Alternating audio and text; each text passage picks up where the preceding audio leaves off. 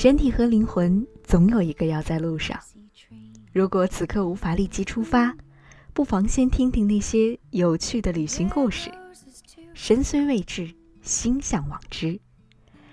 今晚我们在旅途中讲故事，午夜飞行电台 VC 和你一起用心旅行。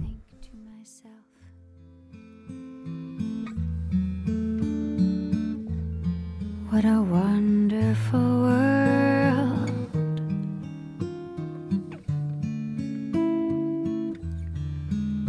I see skies of blue and clouds of white. The bright, blessed day, the dark, sacred night. And I think to myself. What a wonderful world.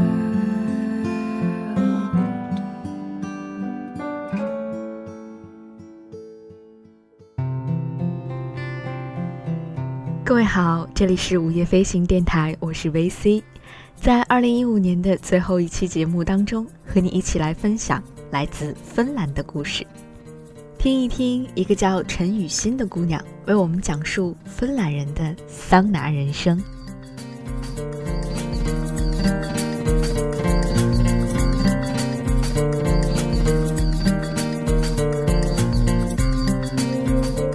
再没有哪个国家的人像芬兰人一样痴迷于桑拿了。刚到芬兰一周，就已经有不下十个芬兰人向我推荐他们引以为傲的桑拿。芬兰人口只有五百万，而桑拿就有三百万个，几乎每个家庭都拥有自己独立的桑拿，每个公寓楼里也一定会有好几个公共桑拿。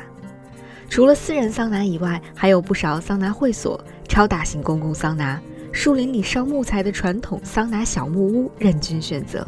只有你想不到，没有芬兰人做不到。国内桑拿浴的名声并不是很好。让我对这项休闲活动并没有抱以太浓厚的兴趣，可也实在禁不住每天都有芬兰人问：“昨天你桑拿了吗？”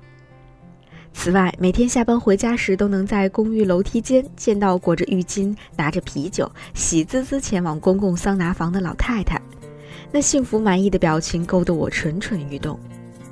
幸运的是，第二个周末我就接到了体验芬兰传统桑拿的邀请。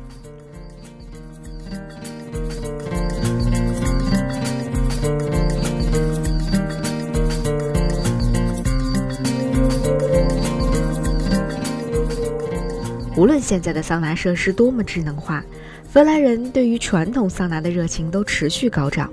也难怪，传统的桑拿多见于芬兰家庭位于森林湖畔的度假别墅，往往是一幢远离主别墅的独立临湖小屋，风景秀丽异常。能在这样纯天然的环境里，无论做什么都会让人感到身心愉悦，更别提放松身心的桑拿了。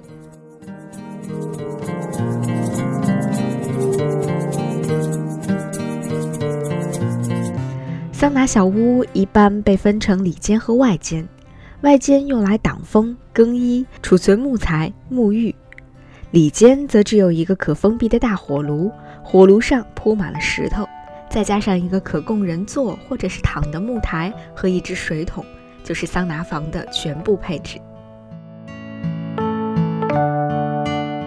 享受桑拿是一个十分漫长的过程。传统桑拿是通过烧木材加热桑拿房，所以从白天起就必须要勤奋地砍树、取皮、劈柴、刨木屑、晾干木头。等到晚上，全家晚饭结束，家长就要带着孩子一起燃起火炉，为桑拿房预热了。用一根火柴就能够燃起一炉旺火，是每一个芬兰人津津乐道的本事。我绞尽脑汁也想不出这本事有什么实际意义。但每次看到芬兰人完成任务以后的乐呵劲儿，也总是不自觉地被他们感染。我想，并不是具有实际意义的东西才有价值。人的一生都在乐此不疲地把生命浪费在没有意义却让我们快乐的事情上。芬兰人实在是这方面的楷模。燃起火炉以后，还要等上半小时，待室内的温度飙上八十摄氏度以后，才是开始桑拿的时候。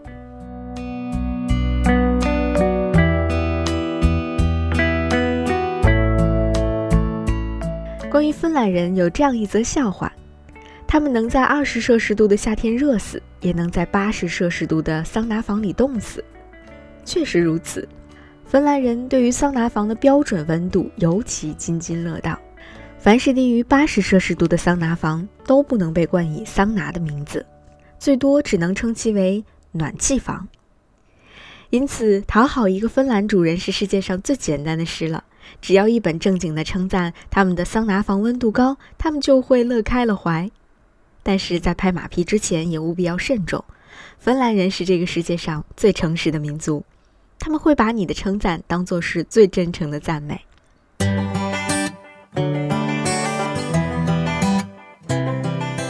在乐开怀的同时，顺手在烧红的石头上浇上一瓢水，撕出满满一屋滚烫的水蒸气，把整个桑拿房的体感温度瞬间拉高十摄氏度。如果你不想变成一盘熟透了的蒸菜，就还是再买点别的东西吧，比如好吃的土豆，比如伏特加，等等等等。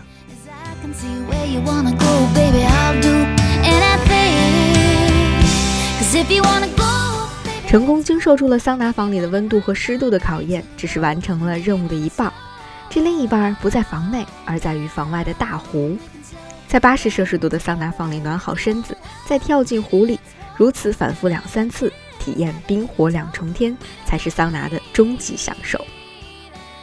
大型公共桑拿在冬季会用专门的机械装置来搅动湖水，以防止湖水结冰。而家庭的小桑拿就享受不到这样高科技的待遇了。比较有闲情逸致的芬兰人会特意在桑拿前去湖上凿个洞，大多数芬兰人则改在冰湖上堆积的雪里打滚，以代替在湖水里的翻腾。桑拿是芬兰人抵御寒冷的武器，也终将在冬季发挥它最大的魅力。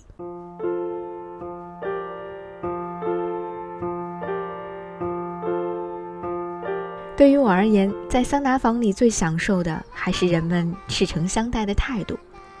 芬兰是一个极其闷骚的民族，平时羞涩的让人抓狂，不喝酒就不敢和陌生人搭讪，一进桑拿房马上赤裸相对，常常能把外国人吓得目瞪口呆，不禁赞美他们神奇的羞涩观。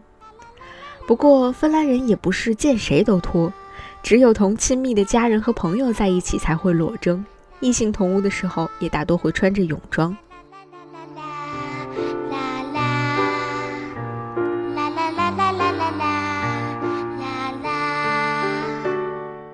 放下身外之物，和朋友们挤坐在一个小房间里，大汗淋漓，一边喝啤酒一边聊天，那种感觉真的是非常奇妙。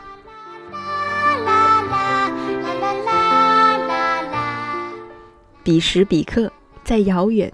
偏僻又荒蛮的北国，几个人赤裸着窝在一起谈天说地，不问世事，想想都觉得太美好了。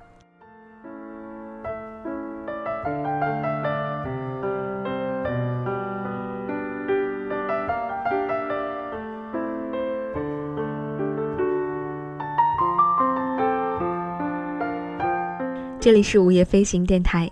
在二零一五年的最后一期节目当中，和你说一声再见。二零一六年，我们继续一起夜航西飞，用声音将万水千山走遍。新年快乐！二零一六再见。